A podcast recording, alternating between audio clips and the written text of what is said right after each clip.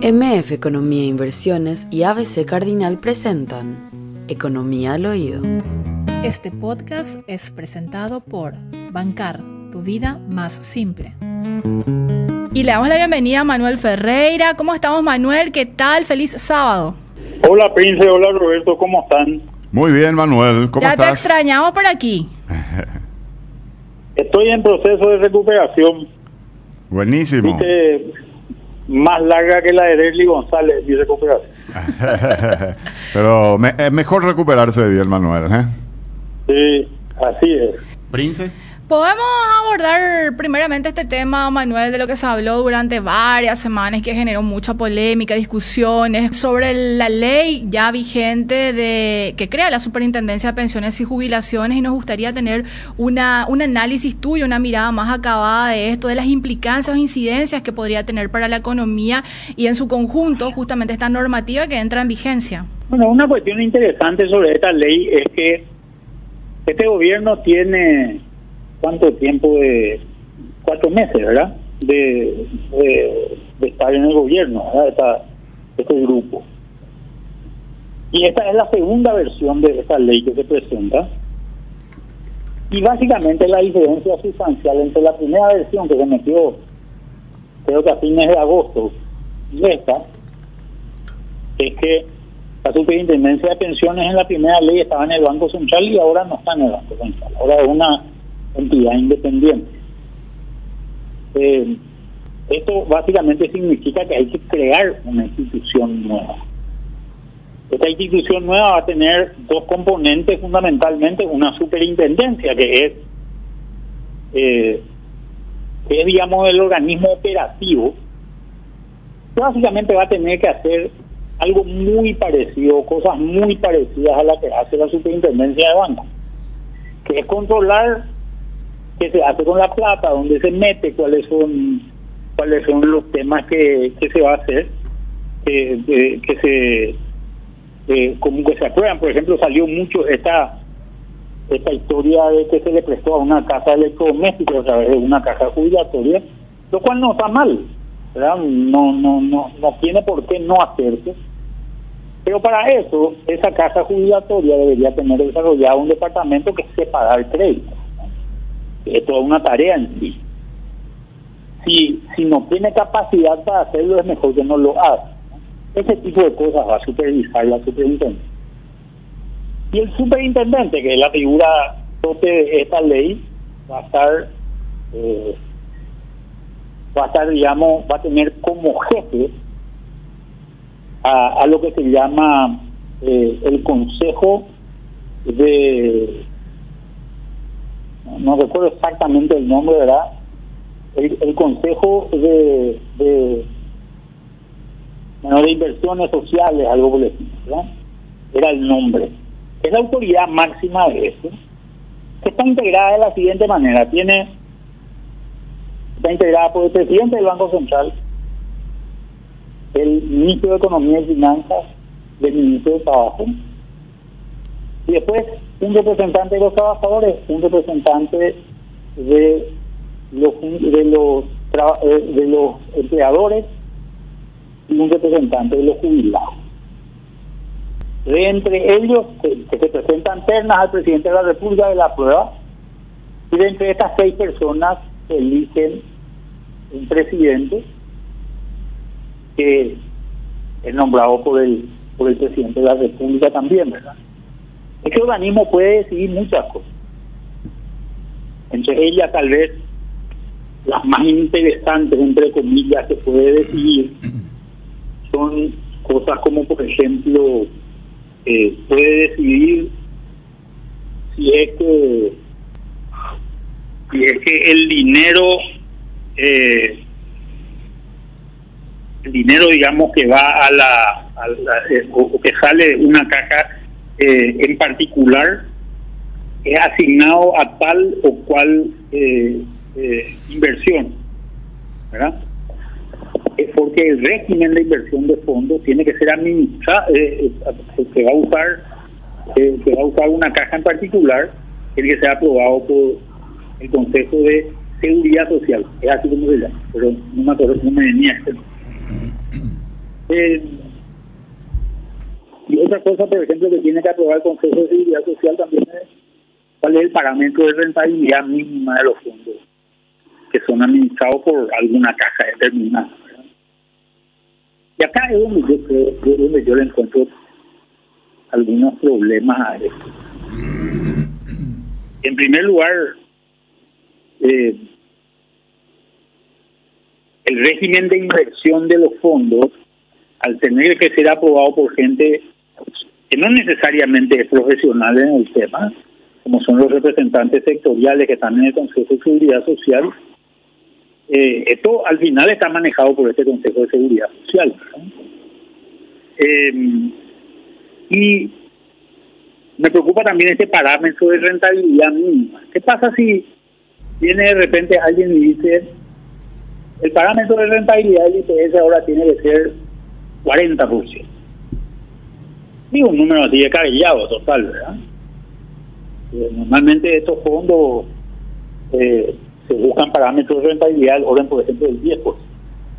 Pues digo, le decís 40%, y ese tiene que tratar de conseguir 40%, va a invertir en cualquier cosa la plata. O podría invertir en cualquier cosa la plata y esa plata se podría perder. Digo porque algo, es, esto fue lo que pasó con Cajuy allá hace más o menos 20 años, no me acuerdo cuánto tiempo eso, Roberto.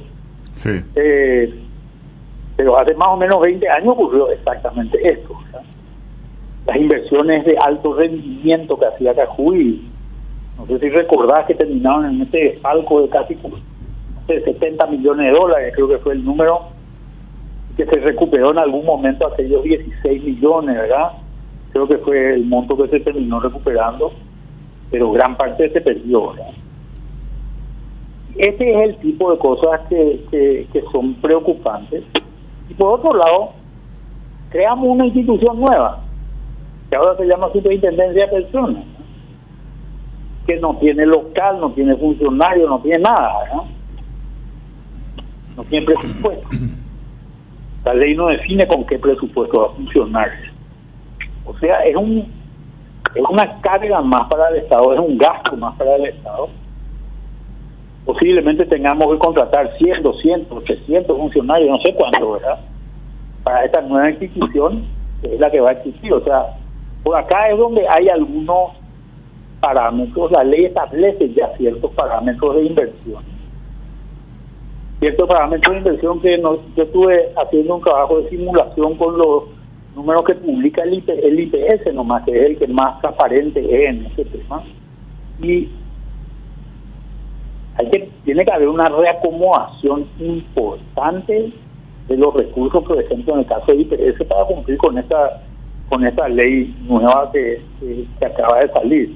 Y hay un proceso de adecuación de dos años que también va a afectar la forma en que coloca dinero el IPS, la forma en que los bancos le, le ofrecen certificado de depósito de ahorro al, al IPS, etcétera. O sea, ahí, acá hay un trabajo importante por delante que, que, se va a hacer no solamente a nivel de, de sector público, sino también a nivel del sector privado.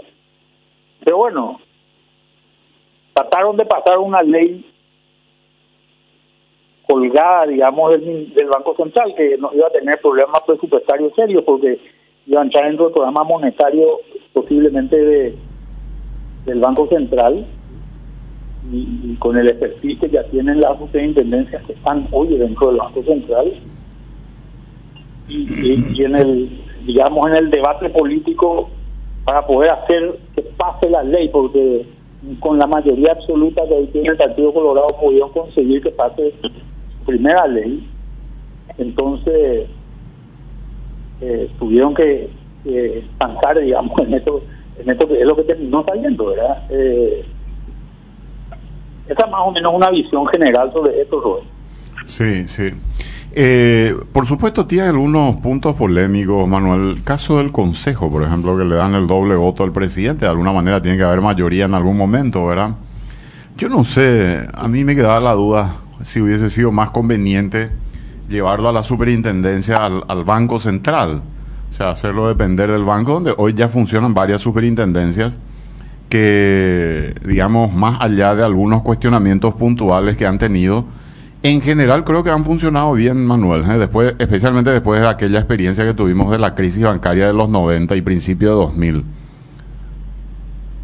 Yo pienso que sí, yo pienso que hubiese sido mucho más eficiente como se planteó en la primera ley, que esto funcione dentro del Banco Central, una dependencia, pero bueno, acá fue donde el grupo de jubilados que protestó en la audiencia pública le pudo torcer el brazo al, Poder Ejecutivo.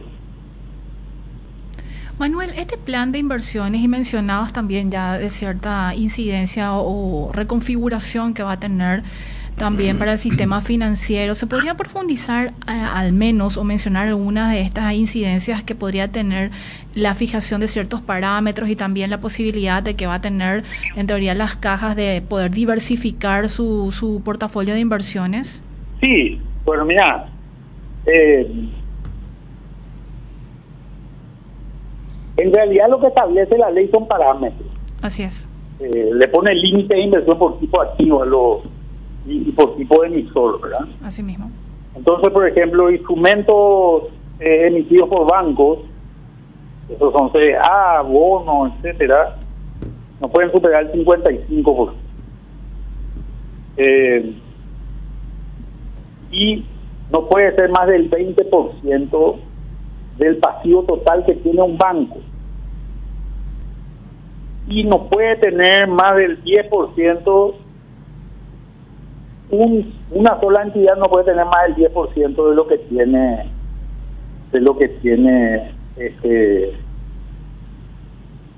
eh, una una caja determinada.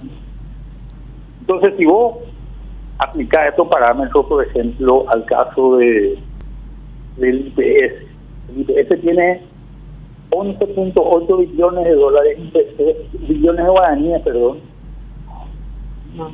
1.800 millones de dólares total más o menos eh, invertido en el sistema financiero. Y en varios bancos tiene más del 10%, el máximo permitido. Entonces esa plata va a tener que salir de esos bancos y irse a otros bancos. Obviamente, eh, los bancos más grandes son los que tienen más plata, ¿verdad? En el caso puntual del IPS, Ese, entonces, va a haber un reacomodamiento de esas inversiones. Yo por lo menos lo que hubiese hecho es tal vez tomar estos parámetros, dejarlos abiertos en la ley, que en todo caso sea el Consejo es el que defina cómo se mueven esos parámetros, ¿verdad? Eh, creo que ahí le daríamos una función más tal vez más, más, puntual al, al, al, Consejo que la que tiene hoy en la característica de la ley, pero esto va a tener que ocurrir, va a tener que haber un reacomodo del dinero que está colocado hoy del IPS por lo menos y las otras cajas no, no, no son transparentes, no se ven los números tan claramente. Entonces, este dinero va, va, a tener que moverse dentro del sistema. Y bueno, eso va a tener su impacto, ¿verdad? Por supuesto. Su impacto en los bancos, Manuel.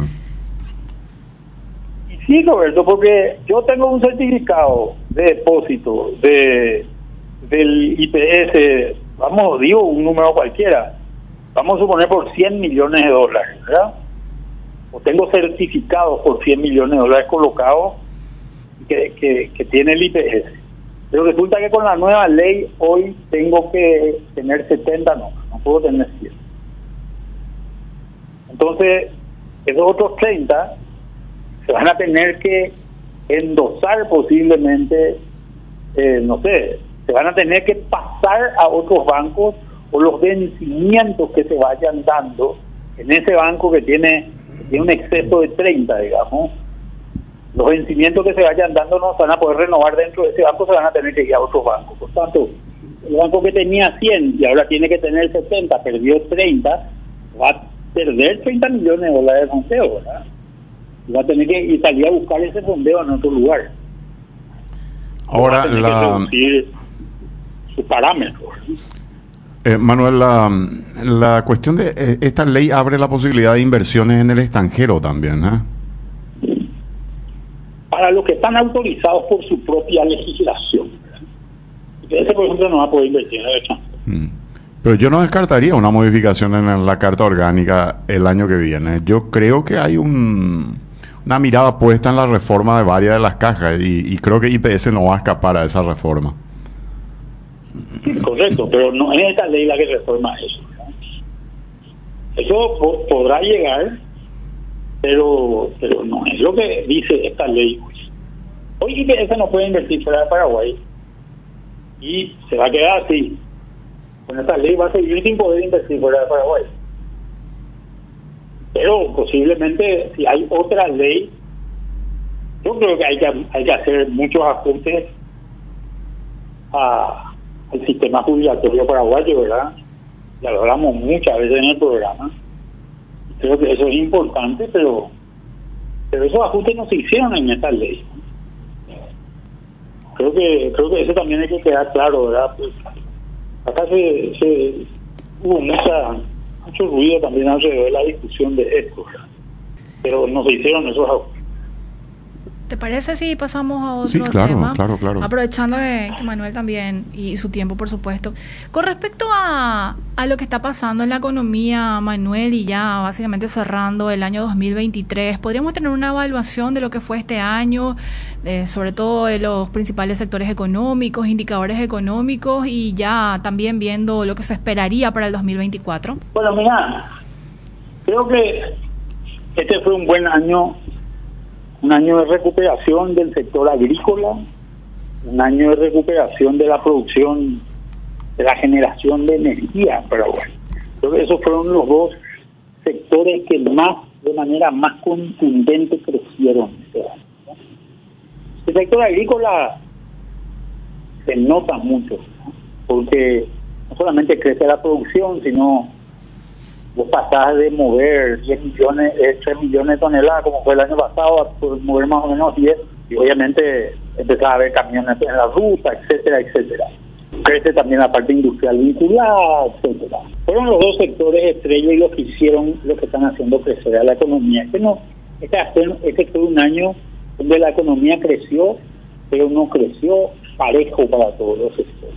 Otros sectores, sin embargo, vieron se vieron en situaciones mucho más mixtas. Por ejemplo, el sector de la construcción, el Estado le metió un frenazo durante este año importante al, a todo lo que es obra pública. Eh, hoy prácticamente no hay obras públicas nuevas en un gobierno que acaba de comenzar porque no hay fondos El sector privado también sufrió en el área de construcciones porque, por ejemplo, una parte importante del dinero que se invierte o que se invertía en, en, todos estos edificios que se hacen en Asunción, por ejemplo, era de argentinos. Y los argentinos empezaron a ver que con las tasas de interés que había en Estados Unidos, tal vez era incluso más atractivo invertir la plata en Estados Unidos que traer a Paraguay a, comprar un departamento con la misma rentabilidad, pero obviamente con una mucho menor liquidez comparado con algún bono o alguna acción en, en la bolsa, una bolsa americana. ¿verdad? Hay, los otros sectores vienen golpeados de la pandemia, el sector de servicios, eh, gran parte de los sectores comerciales, sobre todo urbanos, bien afectados. Fue un año entonces bastante, bastante concentrado en ese sector.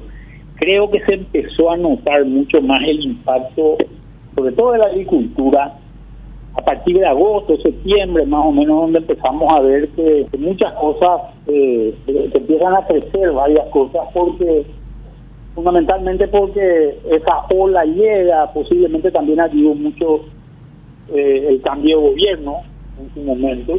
Y bueno, y el año que viene, en ese sentido, parecería ser un, un año que va a ser bastante más parejo en estos términos de crecimiento, tal vez un menor crecimiento global, o de hecho vamos a tener un menor crecimiento global, pero va a ser un sector más parejo, se empieza a notar ya lentamente una recuperación de aquellos sectores de aquellos sectores que, decía anteriormente, de sectores comerciales urbanos, por ejemplo, que no la pasaron tan bien este año. Creo que el, hecho de que está bajando la tasa de interés referencia, cerramos el año con 6,75 de tasa.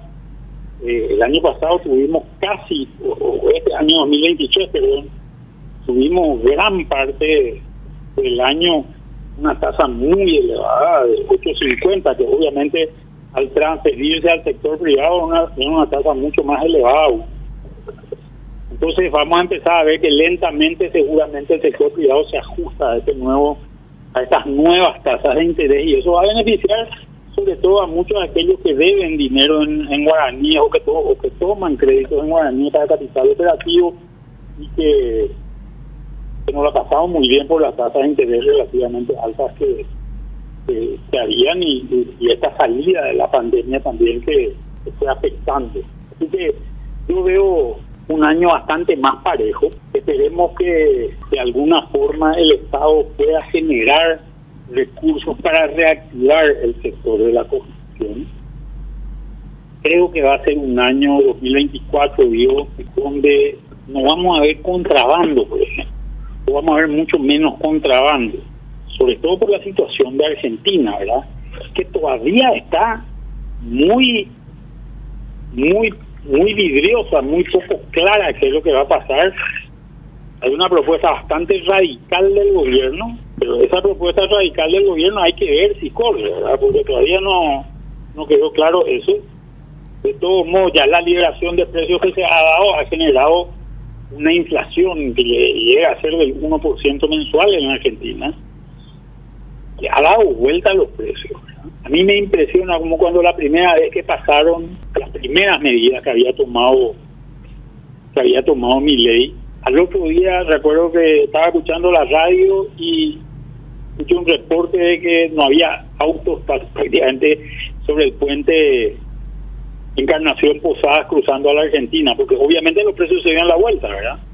Y dejó de ser conveniente. Este tipo de fenómenos son los fenómenos que son muy llamativos eh, y, que vamos a ir viéndolo, creo que posiblemente va a generar una demanda en el sector comercial, incluso de argentinos sobre Paraguay. Manuel, estuve viendo que el Banco Central ayer, eh, haciendo una revisión ya del tercer trimestre del Producto Interno Bruto, se habla de un 4,7% acumulado y la proyección, si mal no recuerdo, es 4,5. Eh, ¿Cuánto proyectan ustedes, particularmente, Manuel, desde la consultora en, cuanto al cierre del año? ¿Hay, ¿Hay una estimación ya, digamos, más cerrada porque estamos terminando prácticamente este 2023? Creemos que posiblemente nosotros estábamos con valores entre 5,8 y 6% para el cierre.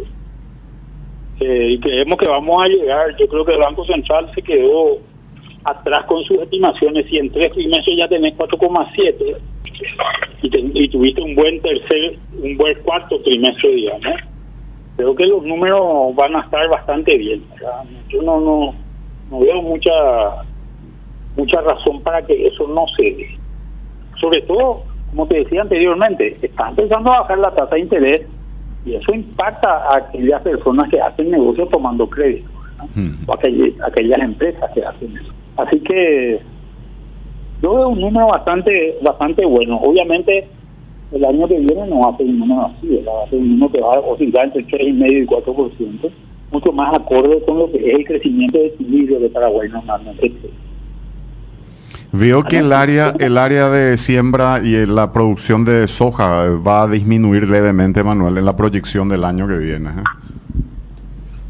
Sí, vamos a tener una reducción eh, pero no no muy no muy eh, importante y eso es lo que están hablando los técnicos la verdad que esto no lo sabes hasta que hasta que se cierra vamos a saberlo bien para el mes de marzo más o menos pero sí si vos tenés un crecimiento del sector agrícola cero pero vas vamos a tener eh, crecimiento posiblemente en el sector en el sector comercial urbano hay que ver cómo se, se, se da la construcción y es que el Estado puede conseguir financiamiento para obra pública y eso genera algún tipo de impacto dentro de la economía. Hay que ver cómo se comporta cómo se comporta la Argentina.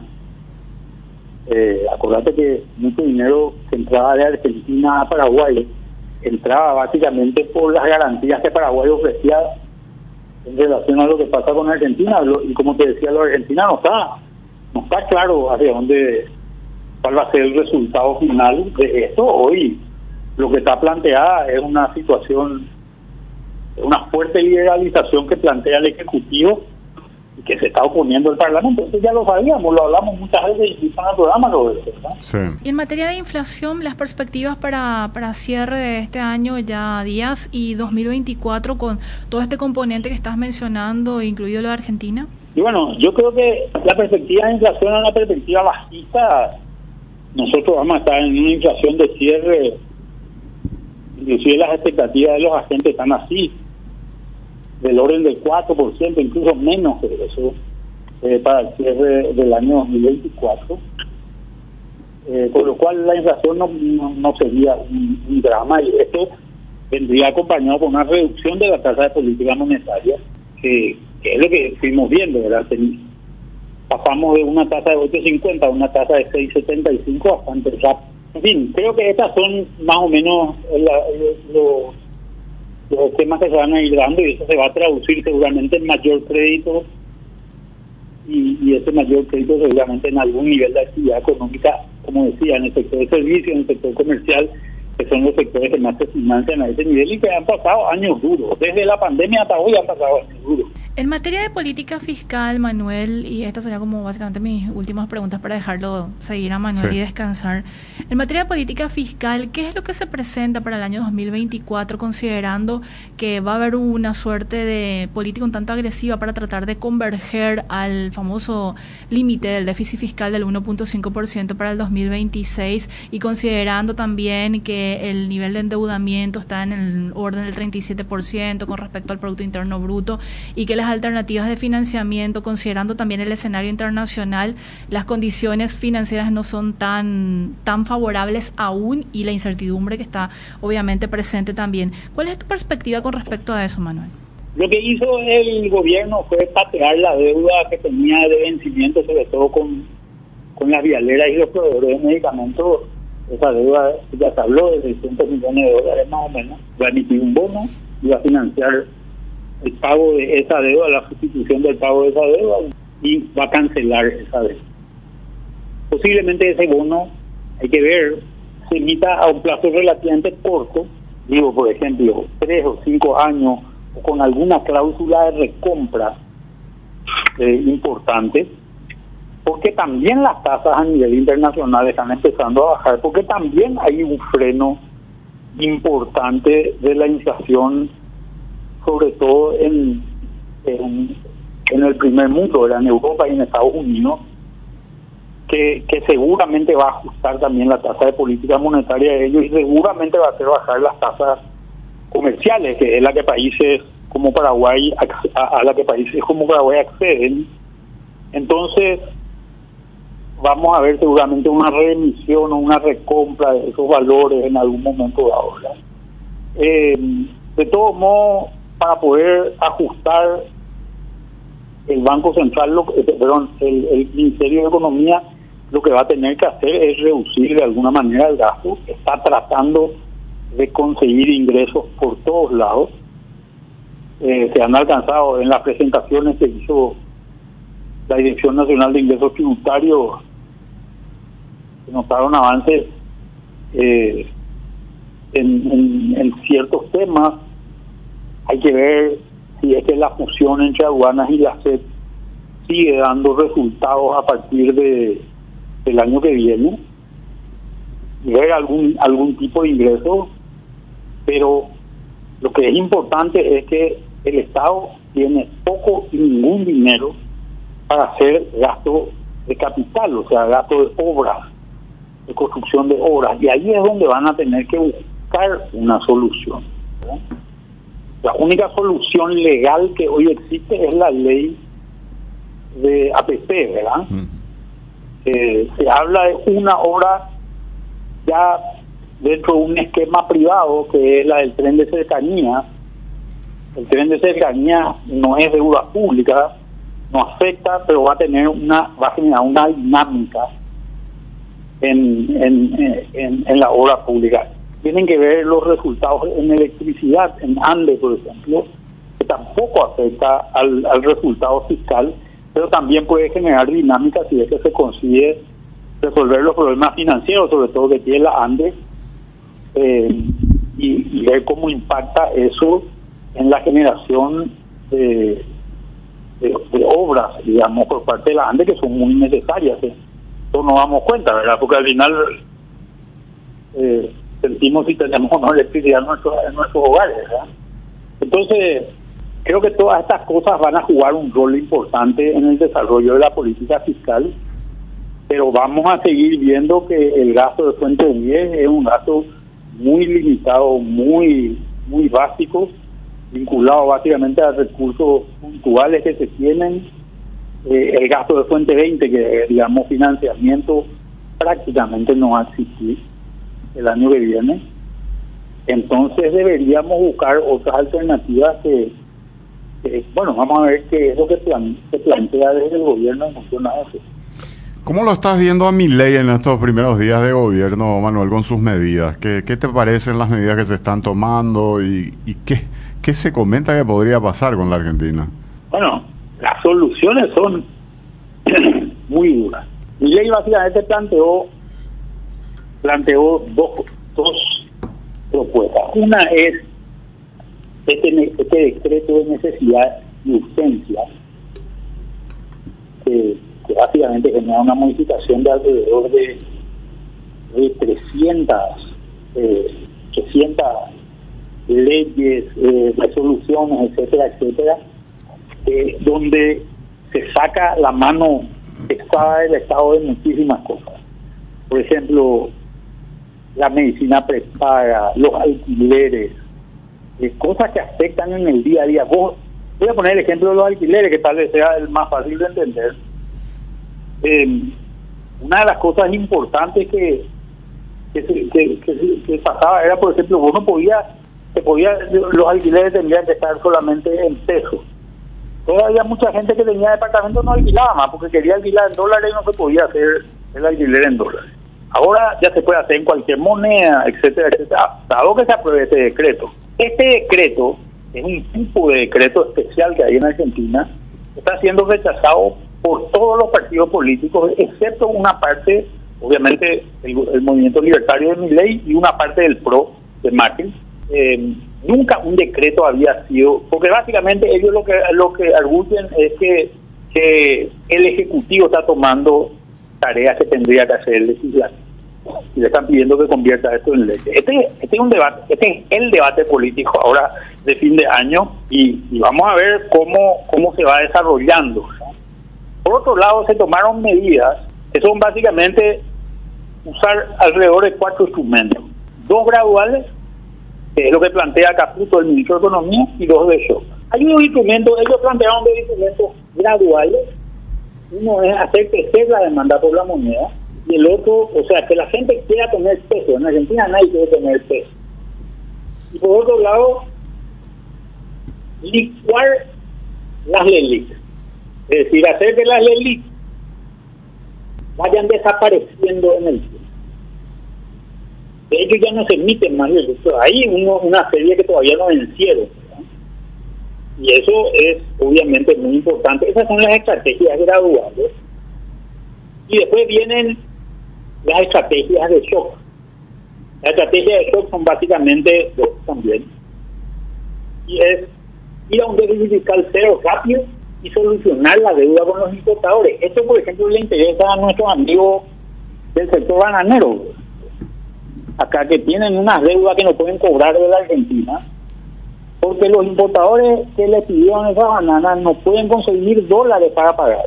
Por todo un sistema que había anteriormente que se llama el CIRA. Entonces, ellos quieren que se demande más pesos, para que se demande más pesos vos tenés que pagar una buena tasa. Tiene que tener buen retorno el tema de los pesos gradualmente que se vaya dando eso y por otro lado que gradualmente también se vayan licuando esas leyes, vayan desapareciendo esas deudas y por otro lado ir a un déficit fiscal cero rápido, para eso lo que estoy, lo que por lo menos yo estoy viendo es que eso se está dando con las subas impuestos que generaron. Ellos tuvieron varios impuestos ahora. entonces, más que por el el arreglo del gasto se está dando por el incremento del ingreso, ese, esa reducción del déficit fiscal. Y después, por otro lado, el tema este de solucionar la deuda eh, de, de, los, de los importadores, ¿verdad? Y básicamente el que le debe plata pues acá el Banco Central a los importadores, ¿verdad? El que le tiene que pagar, dar esos dólares para que puedan comprar. Básicamente lo que van a hacer, lo que quieren hacer es darle un bono a los importadores. Los números son monstruosos, creo que es 8 mil millones de dólares que el Banco Central no tiene un bono del Banco Central. Que eso puedan ir a vender en el mercado los importadores y con eso se hagan de dólares y con eso paguen las importaciones de lo que deben. Estas son las historias. acá hay hay muchas posibilidades de cosas que pueden ocurrir.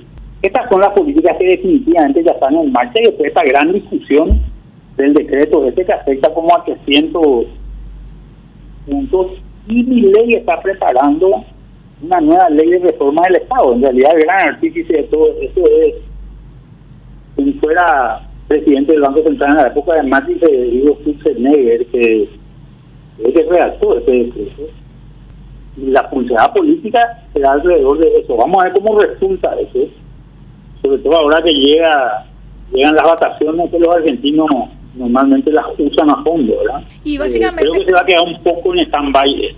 Ahora vamos a ver, creo que alrededor de, esta, de este decreto vamos a, vamos a darnos cuenta de que hay o no palanca política para el lado de mi ley para poder mover. Los números están muy justos el que principalmente se opone a este tema del decreto de mi ley es el kirchnerismo, ¿verdad? Tiene casi mayoría solo. Así que vamos a ver qué es lo que pasa a nivel político y cómo puede tejer alianzas el presidente argentino. Roberto, lo despedimos a Manuel agradeciéndole su tiempo y obviamente tan claro como siempre. Gracias Manuel, que pase una buena noche buena, excelente Navidad y por supuesto esperemos reencontrarnos próximamente aquí. ¿eh? Bueno, Príncipe Roberto, fue un año de alto y bajo para mí. Sí, sí, sí, pero... eh, más por problemas de salud que otra cosa, pero creo que creo que el año que viene va a ser mejor. Esperemos que para todos, para el deseo obviamente a ustedes dos y también a toda la audiencia un mejor año 2024, que por lo menos creo que económicamente para grandes sectores parecería que va a ser así. Así que eh, feliz Navidad a ustedes al, a, todos los que nuestros fieles oyentes y televidentes y, un, un excelente año 2024 también.